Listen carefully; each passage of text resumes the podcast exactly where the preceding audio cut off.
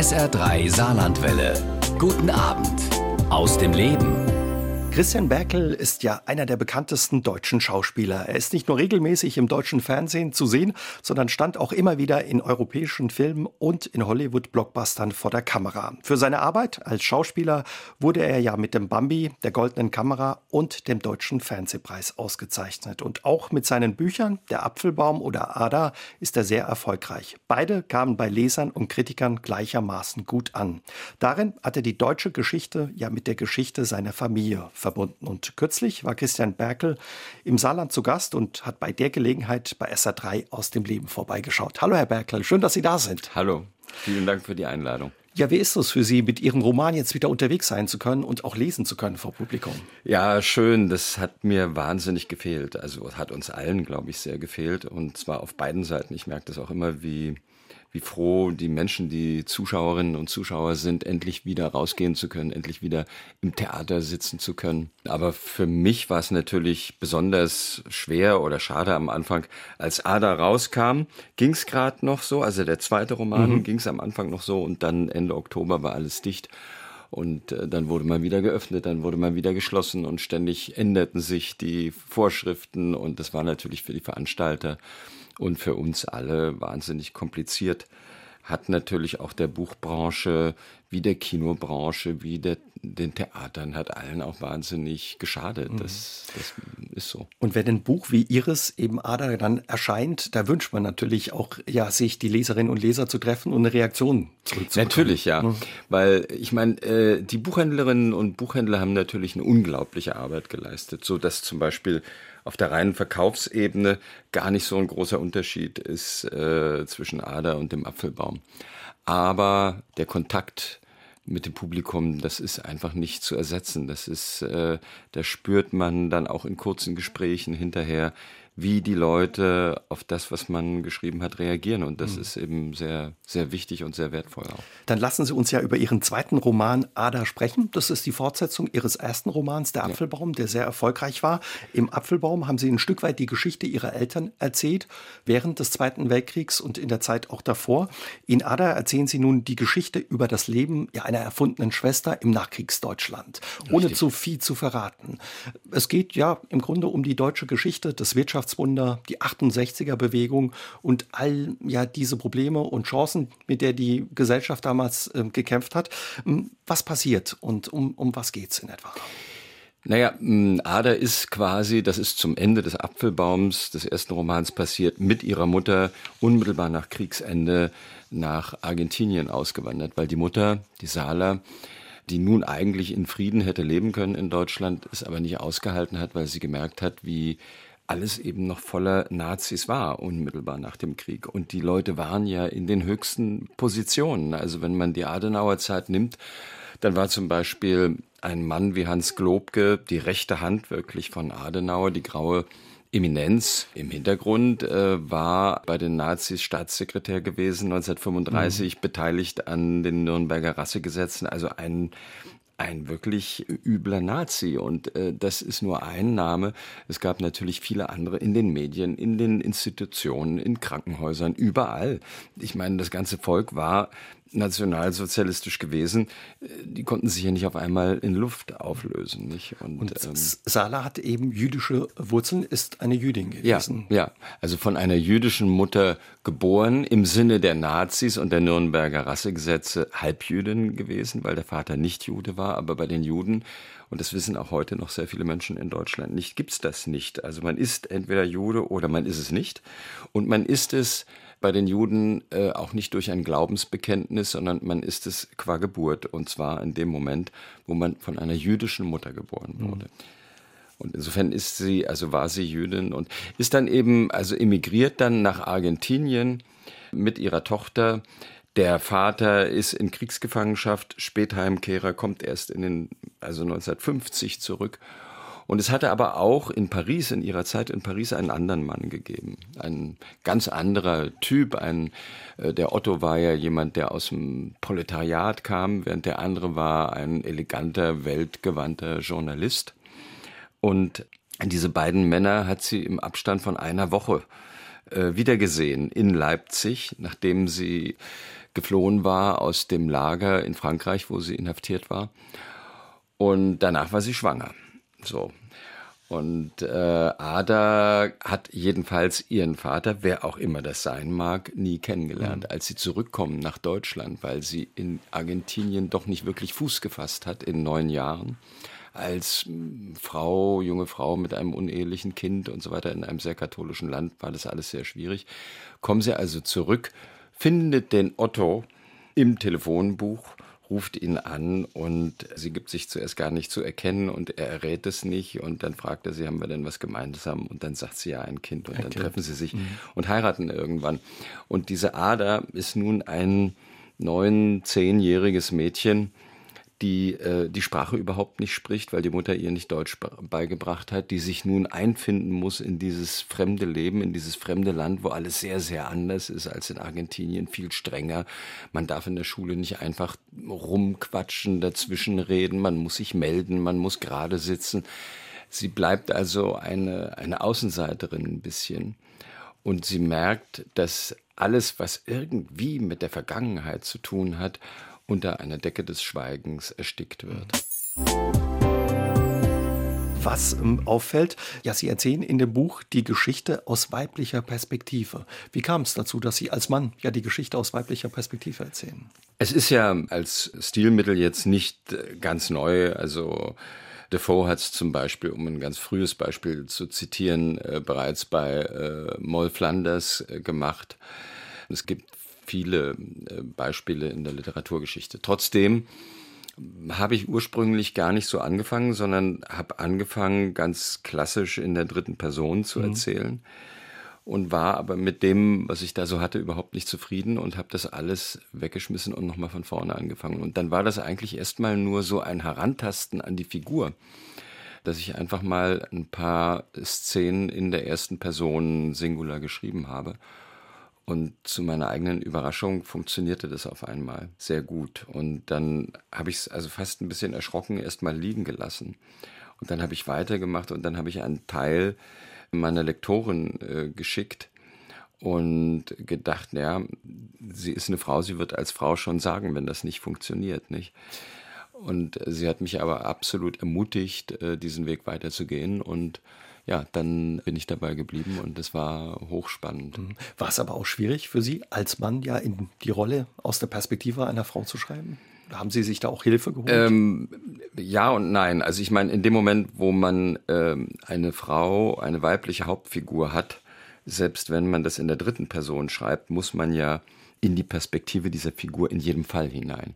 Ob das dann ein erlebtes Erzählen eine erlebte Rede wird, sozusagen eindeutig aus der Perspektive der Figur, aber immer noch in der dritten Person oder tatsächlich in der ersten Person. Auch in der dritten Person kommt man nicht drum herum, wirklich in diese Figur, äh, sich in diese Figur hineinzuversetzen, sonst wird sie nicht lebendig werden für die Leser. Aber es ist natürlich nochmal ein Unterschied. Ich habe natürlich viel mit Frauen geredet. Ich habe alle meine Erfahrungen, die ich im Laufe meines Lebens mit Frauen gemacht habe, alles, was ich beobachten konnte, im Grunde genommen nochmal nicht nur Revue passieren lassen, sondern dann eben wirklich in Gesprächen mit Frauen nochmal überprüft. Also wie meine Wahrnehmung, wenn ich die beschreibe, von einer Frau empfunden wird, ob mhm. sich das einigermaßen deckt oder ob es ein worin der Unterschied besteht zwischen dem weiblichen und dem männlichen Blick. Ihre Frau Andrea Sawatzki, auch Schauspielerin, schreibt ja auch Bücher. Ist ja. sie zum Beispiel auch jemand, die dann liest und äh, sagt, guck mal, Christian, funktioniert, funktioniert nicht? Ja, nee, das machen wir in der Tat nicht. Also wir lesen beide die Romane des anderen eigentlich immer erst, wenn zumindest die erste Fassung fertig ist. Mhm. Dann redet man drüber. Aber manchmal sogar erst, wenn die lektorierte Fassung vorliegt. Okay.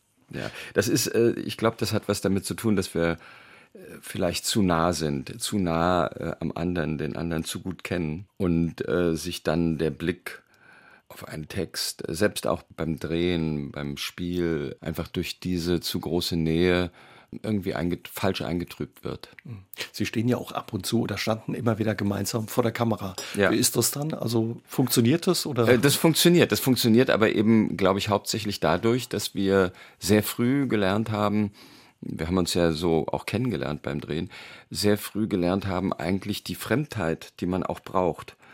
Ähm, so wie man auch eine Fremdheit zu einer Figur hat, braucht man auch eine Fremdheit zu den Partnern, finde ich.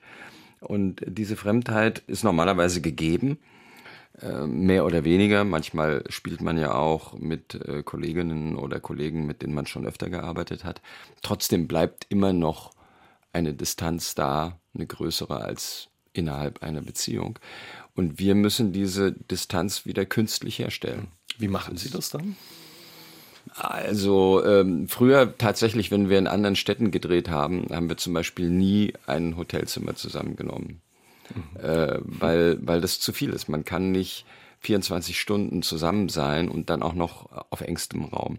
Wenn wir zu Hause sind in Berlin, da haben wir das Glück, in einem Haus zu leben. Das heißt, da kann man sich recht leicht den ganzen Tag äh, oder tagsüber dreht man ja dann. Also da kann man sich dann auch abends recht leicht aus dem Weg gehen. Also abends nach Drehschluss gibt ja. man sich wirklich ja, aus den ja, Füßen. Ja, ja, ich, also wir brauchen es beide, dass man dann den anderen am nächsten Tag wieder frisch erlebt und nicht als jemanden, mit dem man äh, äh dann gestern beim Abendessen noch über das und jenes diskutiert hat. Das, das täte man ja mit einer Kollegin auch nicht.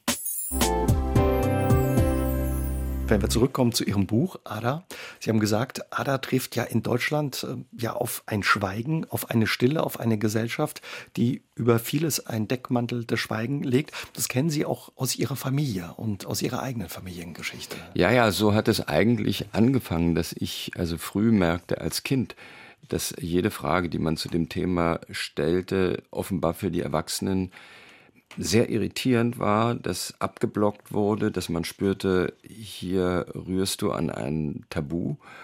Und das spüren Kinder sehr schnell und hören dann auf zu fragen. Ich habe dann später gemerkt, dass einfach ganze Bereiche aus der Geschichte, also aus der persönlichen, aus der Familiengeschichte fehlten. Das war so ein bisschen ich fühlte mich teilweise wie so ein Buch, aus dem einzelne Kapitel rausgerissen mhm. worden waren. Und das ist nicht gut. Also das ist etwas, ich glaube, es ist ein Zeichen überhaupt für meine Generation, auch für die etwas ältere Generation, die sogenannte 68er Generation, die sich dagegen dann zur Wehr gesetzt hat und die den Dialog eingefordert hat, auch mit einer ziemlichen Vehemenz eingefordert hat, was auch teilweise mit Schuldzuweisungen, teilweise äh, richtigen, teilweise falschen einherging. Das, das, sowas kann gar nicht sauber ablaufen. Nur die andere Seite, das wird in Ada auch erzählt, anhand eines ganz einfachen Beispiels. Es gab dieses berühmte erste Stones-Konzert in der Waldbühne in Berlin 1965. Und ähm, dieses Konzert wurde nach circa 20 Minuten abgebrochen, weil die Fans teilweise auf die Bühne kamen und es war also ein Riesenchaos. Und äh, dann wollten die Leute die Waldbühne nicht räumen, dann kam es wirklich äh, äh zu Gewalt äh, von beiden Seiten. Und ähm, dann in der U-Bahn, dann wurden U-Bahn-Züge umgekippt, es wurden Fensterscheiben eingeschmissen, also durchaus Vandalismus. Ein großes Thema damals, ja. Ein großes, großes Thema über Wochen. Also ich war damals ein Kind, aber ich kann mich an diese Situation erinnern, weil ich Stones-Fan war und so enttäuscht war, dass ich nicht zu diesem Konzert gehen Sie waren aber noch zu klein, ne? Ich war zu klein, ja. Und ähm, man, man sprach Wochen über nichts anderes. Und diese Langhaarigen und diese Gammler und diese Nichtstuer und Zerstörung äh, jeglicher Form und der Gesellschaft und so weiter. Und das war die Generation, also ich hörte das ja nicht jetzt, meine Eltern haben das vielleicht gar nicht so intensiv auf der Ebene diskutiert, aber Freunde von ihnen, Bekannte, wenn Leute zu Besuch waren. Und diese Generation, die also 20 Jahre vorher ganz Europa in Schutt und Asche gelegt hatte, regte sich jetzt über zwei oder drei umgekippte U-Bahn-Wagen um. Und das finde ich im Nachhinein noch schockierend. Mhm. Also diese absolute Verweigerung eines Dialogs, dieses absolute nicht hinschauen wollen. Die Leute hatten sich selber die Augen verbunden und reagierten ungemein aggressiv auf jeden, der versuchte, ihnen diese Binde abzunehmen. Und äh, was dann in den 70er Jahren, also da sind wir ja dann nicht mehr bei Ada, das wird äh, der dritte Roman dann sein, Aber äh, Ader endet ja sozusagen mit Woodstock. Woodstock war ja die andere Seite. Also äh, 68 war die eine, äh, der eine Versuch, Gesellschaft zu verändern. Und äh, Woodstock äh, und die Hippie-Bewegung war der andere Versuch. Und dieser Versuch, äh, Woodstock, Hippie, Flower Power, ist eigentlich, äh, also Woodstock markiert da den Höhepunkt und gleichzeitig das Ende in gewisser Weise. Dieser Traum war dann ausgeträumt und durch das mangelnde Verständnis in Deutschland zumindest ist, glaube ich, vieles, was dann in den 70er Jahren passiert ist, bis hin zum Terrorismus, bis hin zu dem kleinen Teil dieser Bewegung, die dann in den Untergrund und auch in den bewaffneten Untergrund gegangen ist, das ist, glaube ich, nur in diesem Kontext entstanden, äh, entstanden mhm. und muss auch aus diesem Kontext heraus interpretiert werden. In Ihre beiden Bücher ist stark Ihre eigene Familiengeschichte eingeflossen.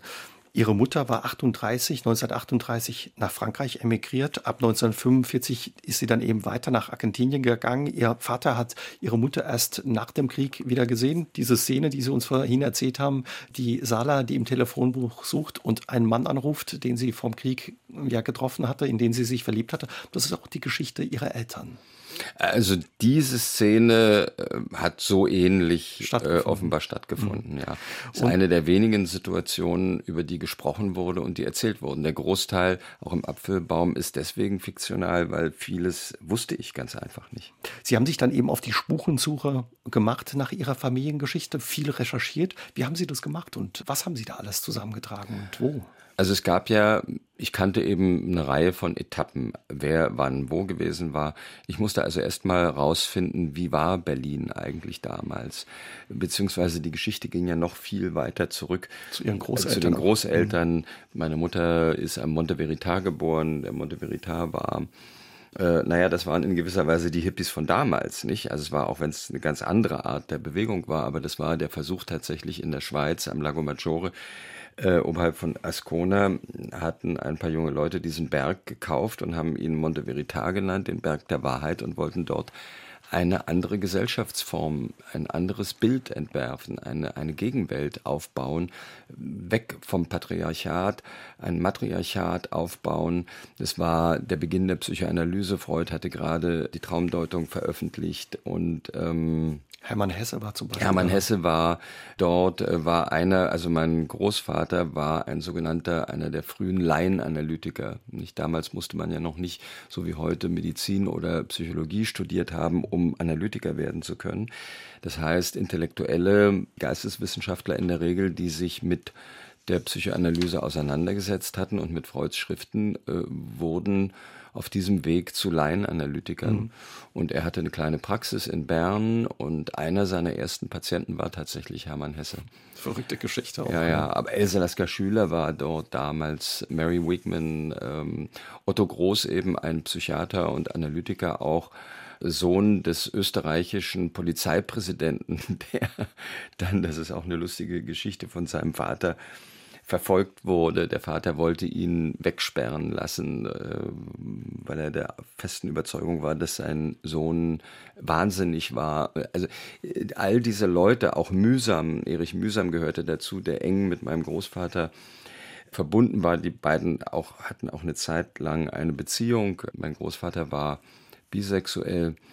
Und all diese Leute waren vereint in ihrem Vaterhass eigentlich. Das war also ich musste zurück in diese Zeit, bin dahin gefahren an den Monte Verita. Ich bin wirklich an all diese Orte gefahren, bin dort dann in Archive gegangen, habe äh, alles, was ich kriegen konnte an Literatur zu dem Thema an Sekundärliteratur gelesen, mich mit Menschen getroffen, äh, mir Geschichten erzählen lassen.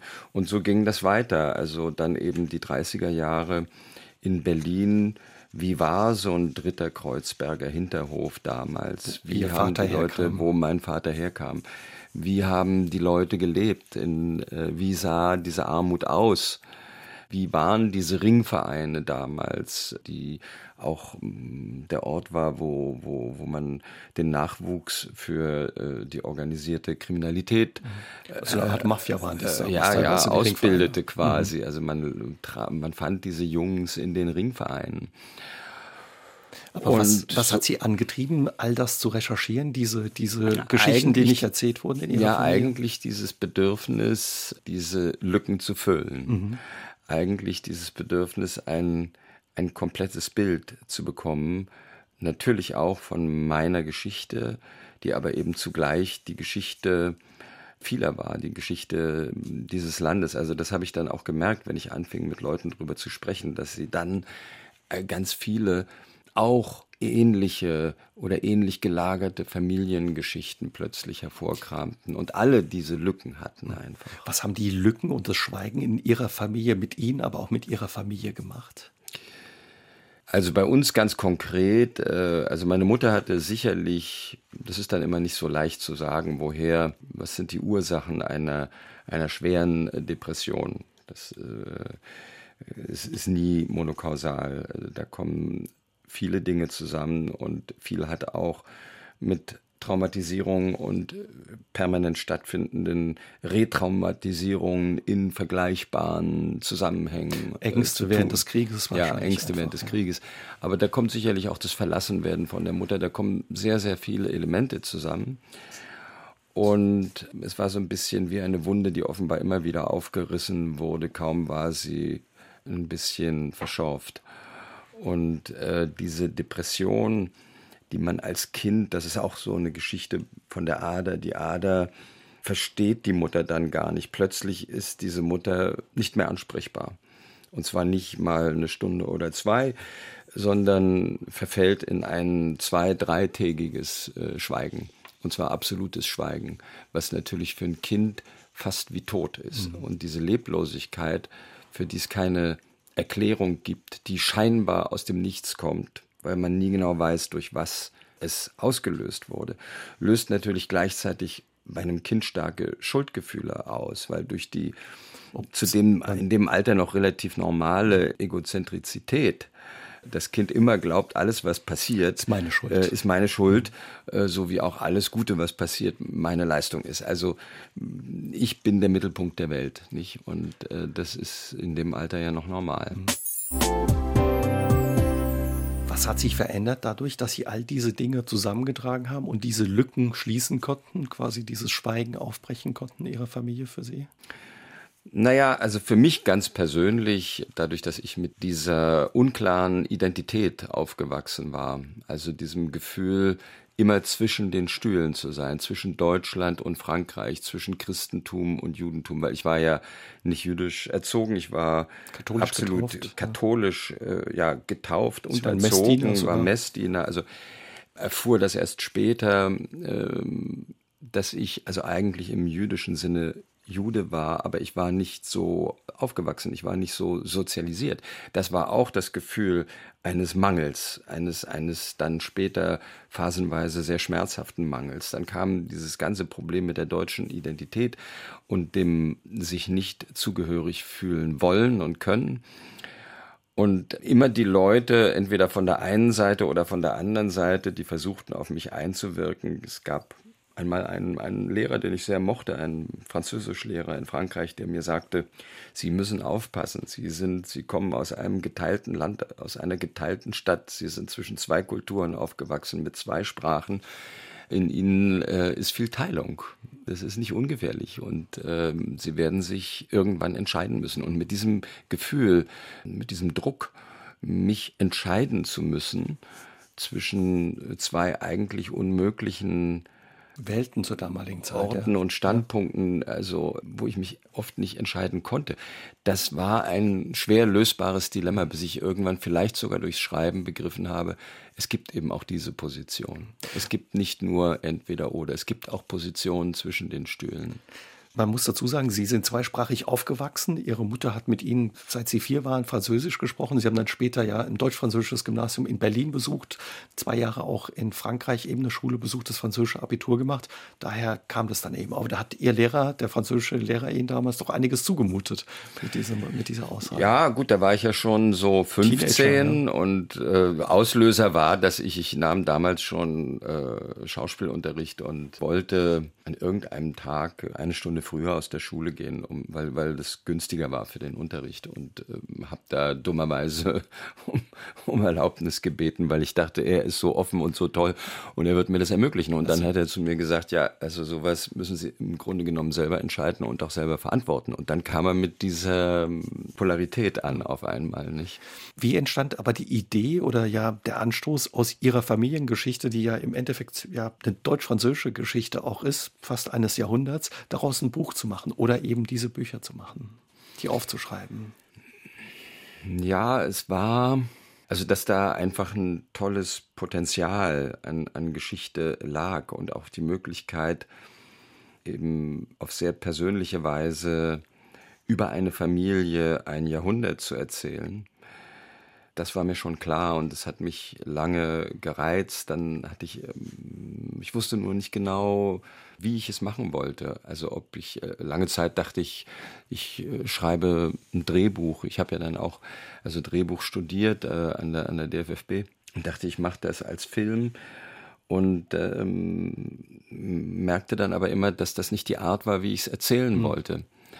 Und bis ich dann irgendwann diese Entscheidung getroffen hatte, dann, wie gesagt, Sie fragten vorhin nach den Quellen, also dann bin ich halt überall wirklich hingereist und irgendwann auch zu meiner Mutter gegangen und habe gedacht, so jetzt frage ich sie mal ganz systematisch.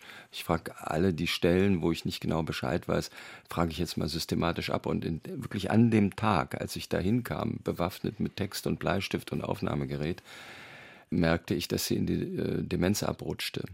Also, also in eine beginnende Demenz und dass sie Zahlen durcheinander brachte, Episoden durcheinander brachte, dass ihre Erinnerung absolut unzuverlässig war. Also Sie konnten mit ihr da auch gar nicht mehr drüber reden. Dann. Äh, schon, mhm. aber ich musste mir im Klaren, ich war mir schnell im Klaren, dass die Antworten nicht unbedingt mhm. verwendbar waren. Beziehungsweise es entstanden ganz merkwürdige Dinge. Wenn das Gehirn also auf dieser Ebene schwächer wird, die Leistung nachlässt. Es gibt ja lange Zeit ist noch das Langzeitgedächtnis relativ in Ordnung. Das, was als, als erstes kaputt geht, ist das Kurzzeitgedächtnis. Sehr weit zurückliegende Sachen erinnerte sie dann doch noch eine Weile relativ gut. Aber irgendwann ging auch das durcheinander. Und ich merkte aber, dass sie plötzlich Dinge anders verknüpfte. Also zum Beispiel erzählte sie mir eines Tages, sie habe geheiratet. Also mein Vater war ein paar Jahre vorher gestorben. Sie habe geheiratet, äh, der Mann sei aber eine Woche später schon wieder gestorben und ähm, war also Karl Benz, äh, Daimler Benz, hatte ihr sehr viel Geld hinterlassen und so. Und ich, natürlich merkte ich, dass die ganze Geschichte nicht stimmt. So, wenn man ihre persönliche Lebensgeschichte kennt, dann gab es plötzlich Parallelen. Also dieser Karl Benz war angeblich 30 Jahre jünger als sie. Ihre Mutter hatte die Familie mit einem 20 Jahre jüngeren Mann verlassen. Also da war sozusagen ganz altes Trauma, was sie zurückholte aus ihrer Kindheit und nun mit ihrer eigenen Geschichte verband. Mhm. Oder Benz, ja, warum Karl Benz? Also mein Vater, den sie vier Jahre vorher verloren hatte, ist sein ganzes Leben Mercedes-Benz Mercedes gefahren. Also da war er mit drin. Äh, sie kannten sich beide angeblich aus Russland, die russische Gefangenschaft meines Vaters. Also das Gehirn arbeitet mit äh, Versatzstücken und setzt die anders zusammen, neu zusammen. Nur um das einigermaßen entziffern zu können, muss man sehr viel von der Geschichte wissen. Wie viel von Ihrer Familiengeschichte ist dann letztlich ja in Ihre Bücher geflossen? Puh, das kann ich gar nicht äh, so genau sagen. Also beim, bei Ada wirklich sehr, sehr wenig. Und beim Apfelbaum, ich kann das nicht prozentual ausdrücken. Ich würde vereinfacht sagen, die Stationen, wer wann wo war im Krieg, äh, was da, in welchem Lager ähm, und so weiter, äh, das wusste ich und das stimmt auch so ziemlich genau äh, mit der Wirklichkeit überein. Aber was dort im Einzelnen passierte, das wusste ich eben nicht und das ist fiktional. Sie sind ja eigentlich ja, Schauspieler. Haben Sie schon immer geschrieben oder haben Sie ja jetzt durch das Schreiben dieser beiden Romane eine neue Ausdrucksform auch für sich entdeckt? Also ich habe tatsächlich durch das Studium an der DFFB, das Drehbuchstudium, was Ende der 80er Jahre war, dann eine relativ lange Zeit immer wieder intensive Schreibphasen gehabt, aber nie den Weg gefunden, es wirklich in mein Leben zu integrieren. Es kam dann wirklich über diese Geschichte. Und insofern sehr, sehr spät. Hatte sicherlich, aber gut, das dann immer zu sagen, warum, was, wie gekommen ist, man weiß es nicht genau. Es ist so gewesen, ganz einfach. Und jetzt bin ich sehr froh über diesen neuen Weg, äh, diese neue Ausdrucksmöglichkeit, ja. Wenn wir mal auf Ihre Karriere als Schauspieler gucken, angeblich wollten Sie schon sehr früh ja, Schauspieler werden, schon als ja, Kind. Ja. Wie kam's? Naja, ich war das erste Mal mit sechs Jahren im Kindertheater. Die Abenteuer von Tom Sawyer und Huckleberry Finn. Und ich bin da rausgegangen und habe gedacht, das, das ist es. Das musst du machen. Was hat Sie da so begeistert? Ich glaube, diese ganz eigene, geschlossene Welt. Wahrscheinlich habe ich doch die Welt auch mit sechs schon als etwas erlebt, wo ich merkwürdig draußen blieb. Und da hatte ich das Gefühl, drin zu sein in der Welt. Und sicherlich auch über die Möglichkeit, in die Welt zu kommen, über die Möglichkeit, immer wieder ein anderer zu sein. Also dieses, dieses mir natürlich in keiner Weise bewusste Problem, dass ich da irgendwie mit meiner Identität, äh, am, ja, meine eigenen Kämpfe damit hatte, konnte ich da auf eine Weise spielerisch lösen. Mhm. Also äh, war sicherlich eine Form der Sublimierung. Also immer dann eben auch in, ja, in andere Rollen einzusteigen ja. und solche. Ja. Und das ist ja beim Schreiben gar nicht so anders. Die mhm. Arbeit an sich ist sehr anders, weil, weil das Spielen immer mit anderen zusammen stattfindet.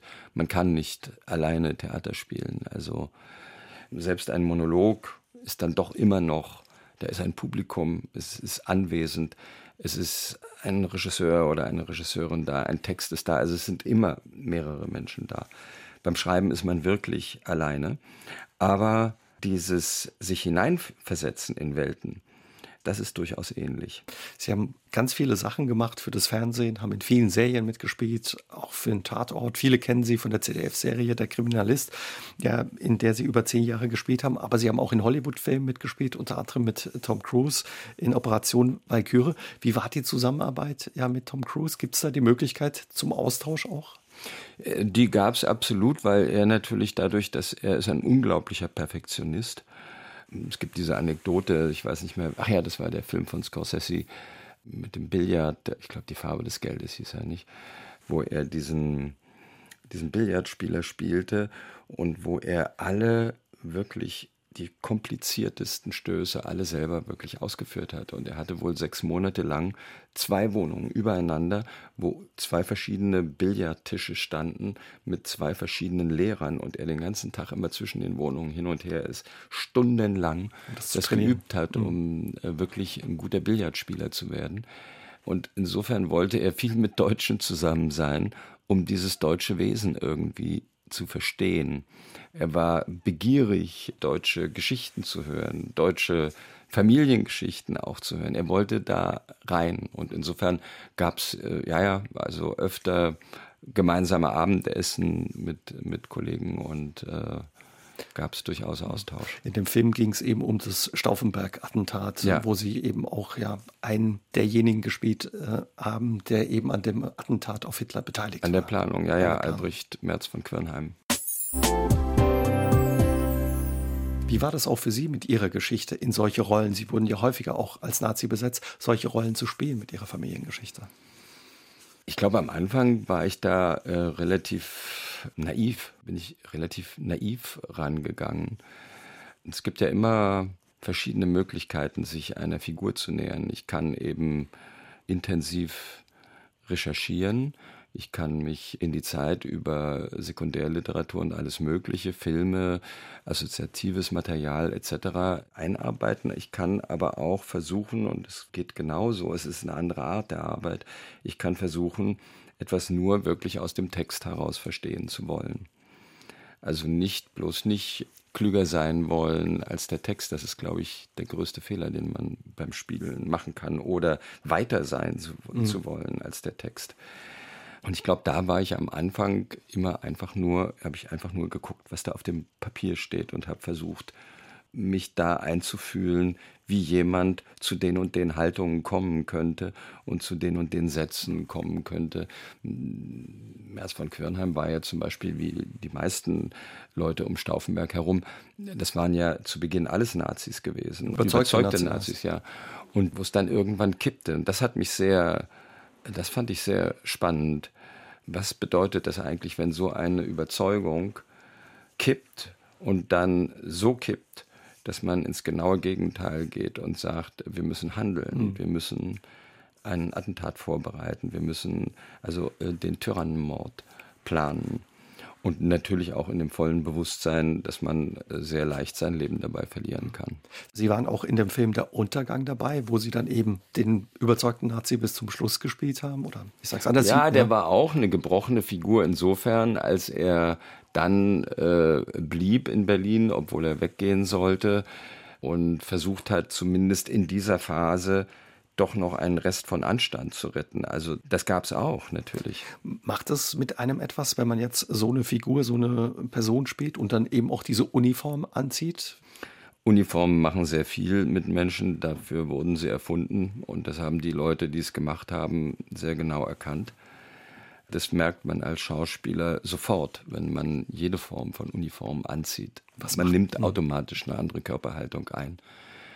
Also dieser simple Satz, äh, Kleider machen Leute, ja, also gerade als Schauspieler weiß man, wie wahr der ist. Das falsche Kostüm kann mir den Weg zur, zur Rolle versperren, so wie das gute Kostüm mir den Weg zur Rolle öffnen kann. Ähm, Und wie ist es bei so einer Uniform? Ja, natürlich. Also man, wie gesagt, man man nimmt sofort äh, äh, Haltung an. Man erlebt, glaube ich, genau das, was Menschen erleben, wenn sie diese Uniform anziehen. Also in dem Moment, wo man bereit ist, sich äh, dafür zu öffnen. Das ist ja auch immer das, was dann anstrengend sein kann. Oft gar nicht in dem Moment, in dem man es tut, sondern oft im Nachhinein, wenn man das Kostüm wieder auszieht. Viele verbinden, ich habe es vorhin gesagt, mit Ihnen ja die Rolle des Kriminalisten. Die haben Sie über zehn Jahre gespielt, den Hauptkommissar Schumann. Sie haben dann 2020 äh, freiwillig aufgehört, um sich dem Schreiben stärker äh, widmen zu können. Trotz alledem. Dem Schreiben und auch natürlich Projekten, anderen, ja. anderen Projekten wieder, ja. Trotz alledem, was haben Sie mit der Rolle verbunden? Das war ja ein Stück weit bei der Ermittlungsarbeit dieser Person so, dass er immer so ein bisschen die Fälle sich im Kopf durchgespielt hat, äh, vor seinem geistigen Auge abgelaufen sind nochmal. Ja, das war, ähm, das war eine sehr schöne Zeit, weil das Angebot war durchaus, dass ich mich stark einbringe in die Entwicklung der Figur und so habe ich dann erstmal angefangen, überhaupt nach Möglichkeiten zu suchen. Was gibt's denn für Möglichkeiten, diesen Beruf bei der Polizei auszuüben? Welche unterschiedlichen Techniken gibt's? Und bekannt war damals in aller Munde immer und in allen möglichen Filmen und Serien dieses Profiling, also wo man sozusagen den Täter analysiert sich und ein Bild vom Täter macht, sich ein Bild vom Täter macht und sich versucht in die Psychologie des Täters hineinzuversetzen, um sein Handeln nachvollziehen zu können. Und das andere, also eigentlich das Gegenbild, was ich dann damals gefunden habe und was es auch wirklich gibt, ist die Viktimologie, das heißt eigentlich die Lehre vom Opfer. Mhm. Der Gedanke ist genau umgekehrt. Nicht den Täter müssen wir verstehen, sondern wir müssen das Opfer verstehen. Und wir können das Opfer sehr viel besser verstehen, weil es ist in der Regel die einzige Person, die wir wirklich kennen. Den Täter kennen wir ja nicht. Wir können aber sehr genau nachforschen, also im Umfeld des Opfers. Und wir können versuchen zu verstehen, was wo ist der verletzbare Punkt? Und jeder Mensch hat ein, jeder Mensch kann ein Opfer werden. Wo ist der verletzbare Punkt, der einen ganz bestimmten Typus von Täter anzieht? Also da geht es nicht darum zu sagen, äh, das Opfer war selber schuld, nicht? Also nicht, dass da ein Missverständnis entsteht. Äh, sondern worin besteht die Anziehung für den Täter? Also Sie konnten bei der Entwicklung der Figur da auch stark mitarbeiten, ja. eben bei ja. dem Hauptkommissar. Und mir ging es darum, eine Figur hinzustellen, die nicht moralisch wertet. Ähm, ich finde immer dieses moralische Werten auch im Krimi ausgesprochen. Also einerseits finde ich es ein bisschen langweilig, andererseits hat es auch immer einen etwas reaktionären Teil, dieses Aufteilen in Gut und Böse, sondern einen Blick für die Grautöne zu bekommen und äh, für die Ambivalenz, die in jeder Figur steckt und nicht am Ende sich hinzustellen und zu sagen, so, der ist so und so gut und so und so schlecht. Das ist, äh, ist mir zu eindimensional. Vorhin hatten Sie gesagt, Sie hatten ursprünglich überlegt, ja aus Ihrer Familiengeschichte statt ähm, ja, Bücher eben auch einen Film oder ein Drehbuch zu machen. Gibt es Überlegungen, dass Ihre Bücher vielleicht doch noch verfilmt werden? Ja, ja, die gibt's. Aber das ist durch die Pandemie ist das alles so ein bisschen äh, schwieriger geworden. Ähm, am Anfang, weil man solche Geschichten, also die ja länderübergreifend erzählt sind, gar nicht hätte realisieren können. Jetzt wird das langsam wieder möglich. Und ähm, ja, schauen wir mal, wie das, wie das weitergeht. Und schreiben Sie dann auch mit am Drehbuch? Oder? Äh, das äh, ist nicht der Plan, nein, nein, weil äh, ich habe ja diese Form gewählt des Romans. Mhm. Und ähm, ein Drehbuch ist was ganz anderes, ist eine andere Erzählform. Und ich würde es wahrscheinlich von der einen Form nicht so gut in die andere rüberbekommen, weil ich habe mich ja für die Romanform entschieden. Und fällt es schwer, das dann loszulassen, die Geschichte, Ihre Geschichte in andere Hände zu geben? Oder? Ja, das, äh, das fällt immer ein bisschen schwer. Auf der anderen Seite weiß ich natürlich aus den vielen Erfahrungen, die ich als Schauspieler gemacht habe, dass das der größte Fehler ist, den man machen kann. Also wenn man sich da auf verkehrte Weise dran festklammert, ist das kontraproduktiv. Ähm, man muss das loslassen und ob das funktioniert oder nicht, weiß man nicht. Sie schreiben aktuell am dritten Teil. Wie ja. wird die Geschichte weitergehen? Die soll äh, jetzt, der dritte Teil soll im Wesentlichen die 70er und 80er Jahre erzählen und dann wäre ich also in gewisser Weise mit dieser Familiengeschichte als Geschichte des 20. Jahrhunderts an ein Ende gekommen, weil ähm, also historisch betrachtet man ja den Mauerfall des Jahres 89 eigentlich mehr oder weniger auch als das Ende des 20. Jahrhunderts. Ansonsten kann man Sie demnächst äh, nochmal im Fernsehen sehen, vor der Kamera. Was für Projekte haben Sie noch, Herr Berkel? Ähm, ich muss immer, ich muss dann immer gucken, was, was, was ja, genau, zwei Kinofilme, äh, äh, äh, zwei Kinofilme. Der eine heißt Schächten, das ist eine in Österreich spielende Geschichte, auch basierend auf einer wahren Geschichte. In dem Film spiele ich Simon Wiesenthal und ein junger Mann äh, möchte eigentlich den Tod seines Vaters rächen. Also eine Rachegeschichte, die eben auch mit dem neuen Antisemitismus oder äh, wieder aufkeimenden Antisemitismus gleich in den 50er Jahren zu tun hat.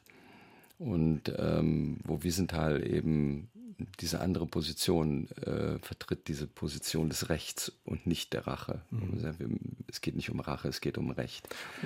Und ähm, dieser Film heißt Schächten und der andere ist auch ein Kinofilm, heißt Blackbox und das ist äh, eine ganz spannende Geschichte, weil die hat eine so während des Drehs so erschreckende Realität bekommen, weil es geht um eine Gruppe von Menschen in einem Berliner Mietshaus, die plötzlich eines Tages dieses Haus nicht mehr verlassen dürfen. Aber nicht so, dass da jetzt jemand ankommt und sagt, hier ist Corona und ihr dürft nicht mehr raus, sondern aus einem nicht erklärten Grund. Man weiß nicht. Es wird einfach gesagt, das Haus darf nicht mehr verlassen werden.